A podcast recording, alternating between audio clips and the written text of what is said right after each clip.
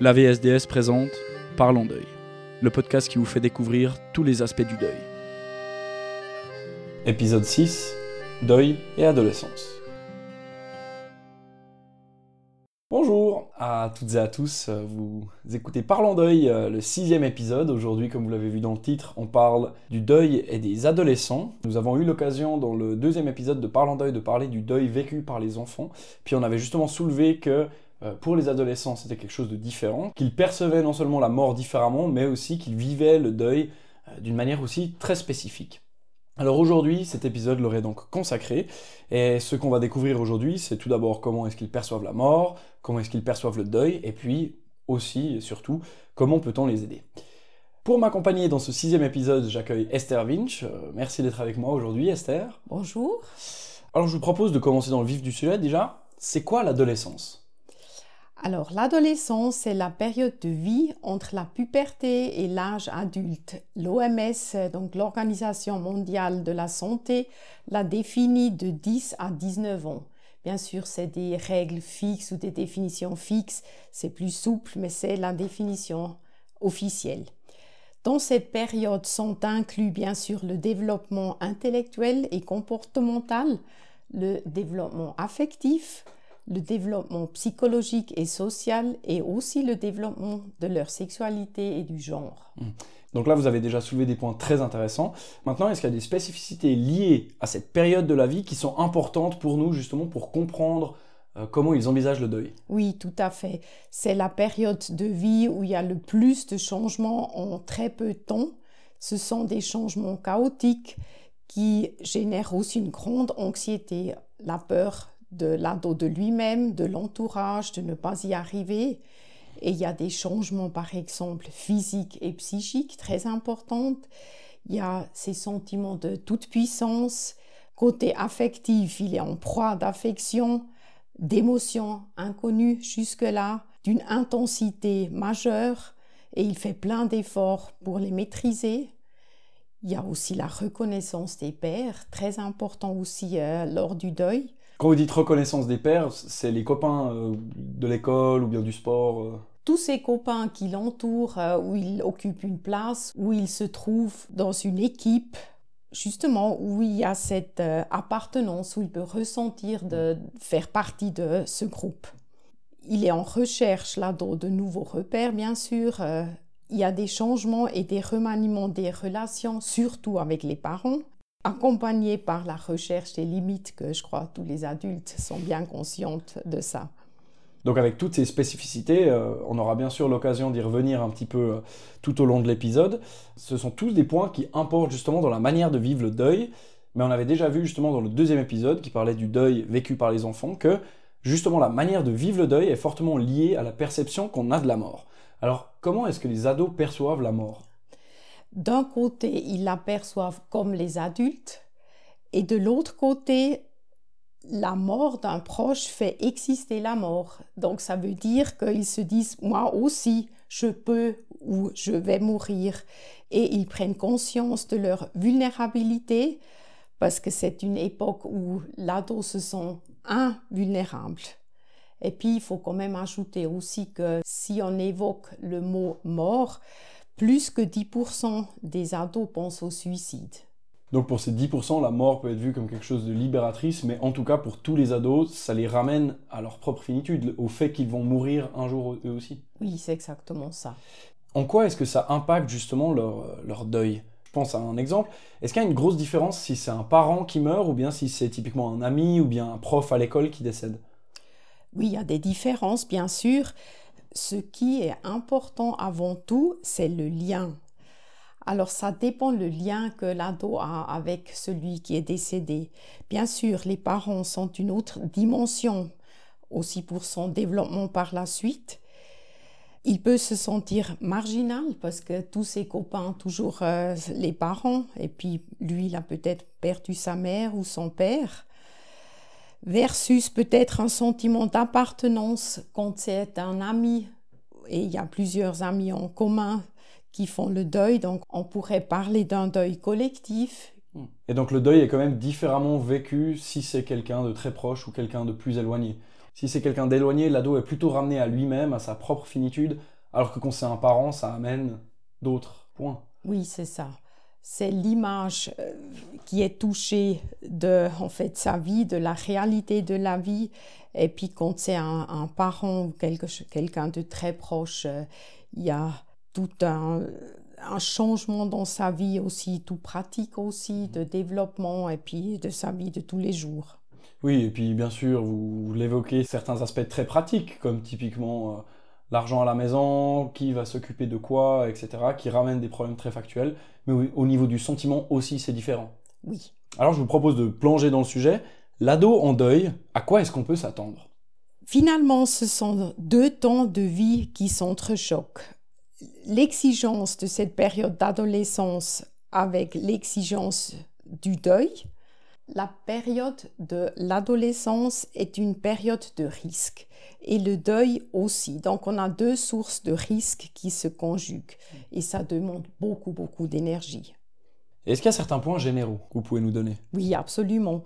Donc l'adolescence, c'est vraiment la période la plus difficile pour le deuil et il se montre dans le comportement de l'ado. L'ado, il cache son chagrin, il ne s'exprime peu ou pas du tout. Euh, il a aussi peur d'être dépassé par ses émotions. Il y a une solitude prononcée déjà pendant l'adolescence. Je crois que c'est un marqueur assez important. Là, c'est encore davantage euh, important.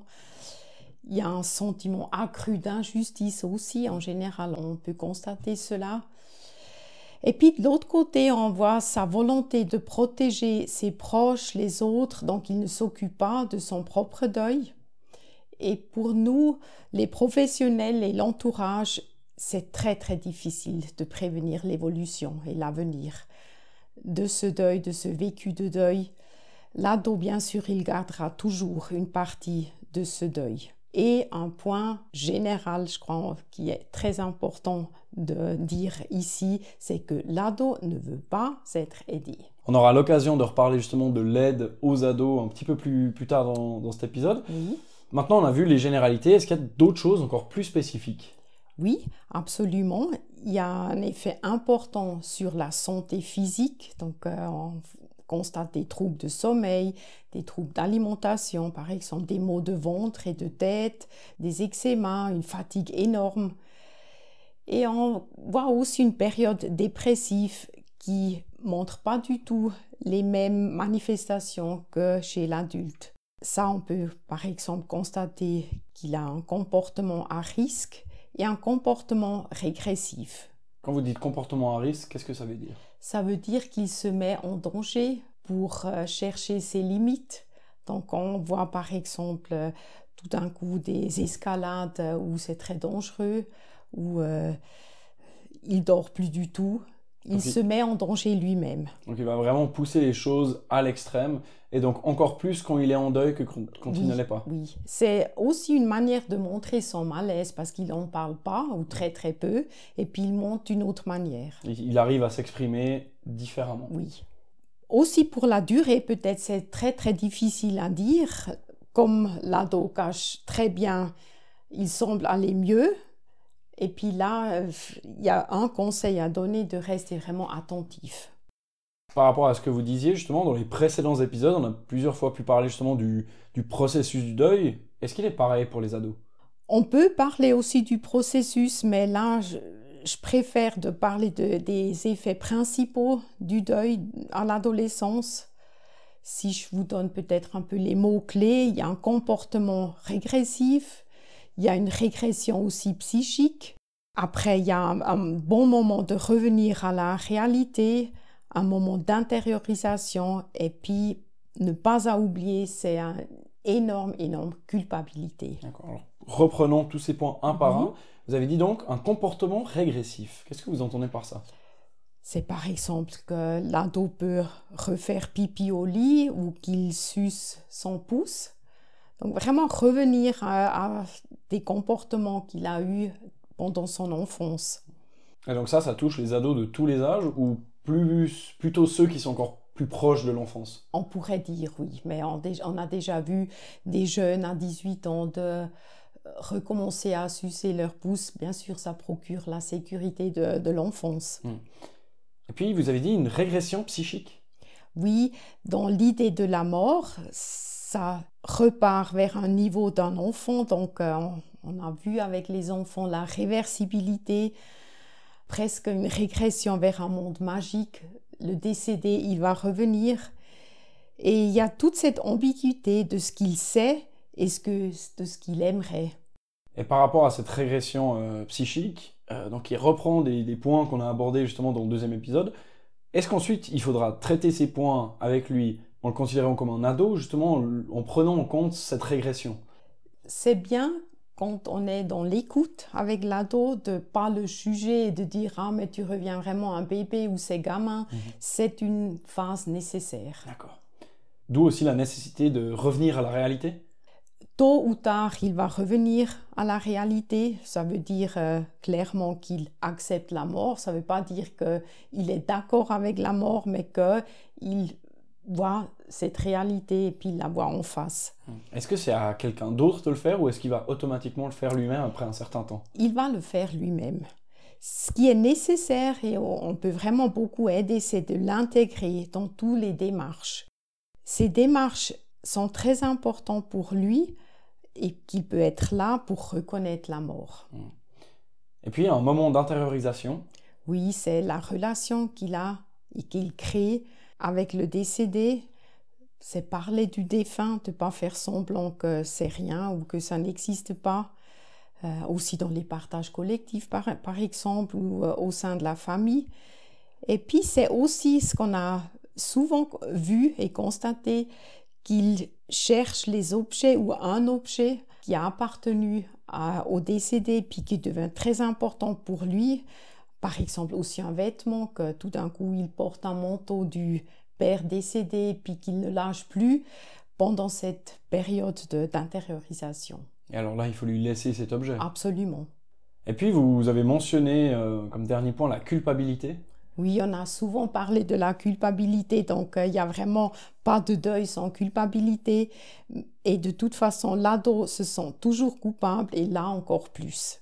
Donc ça peut même amener à l'autopunition, puis c'est très important de le déculpabiliser. D'accord. Donc je répète les, principaux effets du deuil que vous avez dit. Donc comportement régressif, régression psychique, revenir à la réalité, moment d'intériorisation et puis la culpabilité. Comment est-ce qu'on peut les aider, ces ados alors? Je crois déjà, en général, on peut dire euh, il y a deux points. L'ado refuse l'aide et l'ado parle seulement avec les personnes qu'il juge authentiques. C'est très important pour l'aide aussi. S'il il nous dit fiche-moi la paix, on va lui ficher la paix, mais ficher attentivement la paix. Hmm, et qu'est-ce que ça veut dire ça? Ça veut dire d'être proche de lui, de garder le lien. Comme il verbalise très peu, ça peut se faire par d'autres moyens, de, par exemple, euh, faire une activité avec lui, euh, garder le contact par message, euh, justement pour garder ce lien qui va permettre à l'ado de, peut-être, quand il se sentira prêt, de venir parler. Donc pas le forcer à en parler, mais lui donner l'espace, ou en tout cas lui donner la possibilité justement de venir parler quand lui se sentira prêt. Oui, c'est ça. C'est par exemple aussi créer des espaces pour que les ados entre eux, on a mentionné l'importance des pères puissent se parler en, en sécurité, c'est accompagner son entourage si on n'est pas touché de très près de cette mort. Et aider l'entourage, c'est aider aussi l'ado. Comme, comme on l'avait déjà dit pour les enfants. Exactement. C'est le rassurer sur la normalité de ce qu'il vit. Et puis ça, on fait justement en, en étant à l'écoute sans jugement. Et puis aussi, je crois, c'est vraiment important de dire la vérité pour que l'ado puisse garder confiance en l'adulte. Hmm. Et dans quel cas est-ce qu'il faudrait envoyer l'adolescent vers justement un, une thérapeute professionnelle? Oui, si la situation perdure ou se dégrade, par exemple, on en a parlé des comportements à risque, il faudrait intervenir et puis chercher de l'aide adéquate et qui correspond bien à l'ado. Et puis pour revenir justement à cette aide des proches que vous évoquiez en, premier tout à l'heure, on a souvent dit dans ce podcast que les ressources personnelles étaient essentielles quand on accompagnait justement un endeuillé. Mais dans le cas justement des enfants et des adolescents, est-ce qu'on doit mettre ça de côté en tant qu'adulte? Est-ce qu'on doit mettre la priorité sur eux? Parce que euh, si c'est un parent qui décède, bien sûr, il y a d'autres personnes qui sont touchées par le deuil. C'est toujours important de respecter ses propres limites. Ça, je crois, on peut vraiment laisser comme fil rouge. Comme l'ado est en plein développement, pour moi, c'est une priorité. Donc, de vraiment ne pas le laisser de côté quand on est submergé de sa propre douleur. Peut-être de chercher de l'aide de lui, ça peut être un, ami, ça peut être un, parrain, un oncle, une marraine, euh, un adulte qui est capable de l'accompagner l'ado et rester aussi dans, dans la durée. Donc, si on n'a soi-même pas les ressources personnelles, il faut quand même faire en sorte que l'ado puisse trouver quelqu'un qui puisse l'aider. Oui. De ne pas les exclure et de les prendre en considération, ça, ça me paraît vraiment très important. Mmh. Et puis un autre point euh, qui pourrait peut-être surgir, auquel j'ai pensé, est-ce qu'il faut aussi se protéger contre des éventuelles agressions verbales, voire même physiques de son ado? Les agressions sont toujours une question de limites et les limites ou mettre les limites procure un sentiment de sécurité. Donc l'adulte est vraiment dans le devoir de les donner ses limites. Après, la question c'est jusqu'où on peut aller, est-ce qu'on peut tolérer, ne pas tolérer? Je pense l'agression physique n'est vraiment pas tolérable. Une provocation verbale repose aussi sur les limites qui sont imposées, donc une transgression de ces limites demande une négociation des limites. Ça veut dire accepter vraiment sans y entrer pour éviter une escalade. Et puis typiquement, éviter l'escalade, mais aussi respecter, euh, respecter l'intégrité de l'adolescent. Oui. Et puis, typiquement, si l'adolescent nous insulte et qu'il part dans sa chambre, qu'est-ce qu'on devrait faire? Est-ce que là, il faut aller dans sa chambre pour en parler avec lui? Est-ce qu'on a meilleur temps de le laisser tranquille? On a meilleur temps de le laisser tranquille. S'il va dans sa chambre, c'est son refuge de sécurité. Et s'il ferme la porte, euh, même si ça fait du bruit, euh, ça, ma foi, il faut le supporter. C'est de le laisser vraiment en sécurité et puis attendre le moment qu'il sort, ou bien euh, pourquoi pas aller toquer à un moment donné quand ça dure longtemps pour juste signaler qu'on est là. Donc comme pour le deuil, ce que vous expliquez, montrer qu'on est là, qu'on peut en discuter, sans jamais empiéter justement sur la liberté de l'ado, qui pourrait se sentir acculé. Oui, c'est ça. Pour les aider, est-ce que vous avez peut-être des adresses à transmettre à nos auditeurs et auditrices? Oui, avec plaisir. Donc il y a toujours la fondation Astram, elle s'occupe euh, des jeunes jusqu'à 25 ans. Et puis, j'ai aussi pensé au forum, parce que le forum, ça marche bien, car c'est à distance. Et ce fameux forum, ça s'appelle ciao.ch. C'est pas spécifique pour le deuil, mais c'est un forum où on peut poser des questions, où on a des réponses dans des délais très rapides. Et ça crée aussi ce sentiment d'appartenance. Il y a d'autres ados qui posent des questions et puis c'est juste un petit club là d'ados. Est-ce que c'est des ados qui se répondent entre eux ou est-ce, est-ce que c'est supervisé?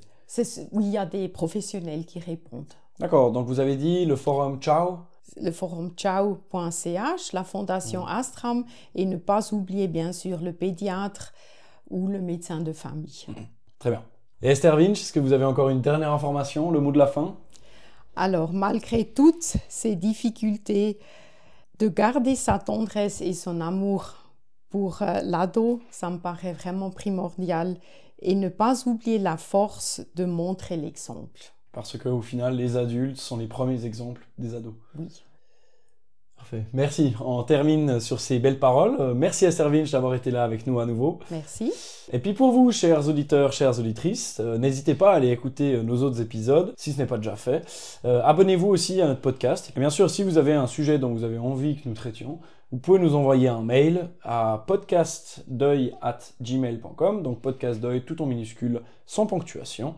On vous rajoutera également en description les, adresses des sites internet qui ont été mentionnés pendant cet épisode. Merci de nous avoir écoutés et je vous dis à très bientôt. C'était Parlons Deuil. C'était Parlons Deuil, un podcast de l'AVSDS présenté par Luc Vinch.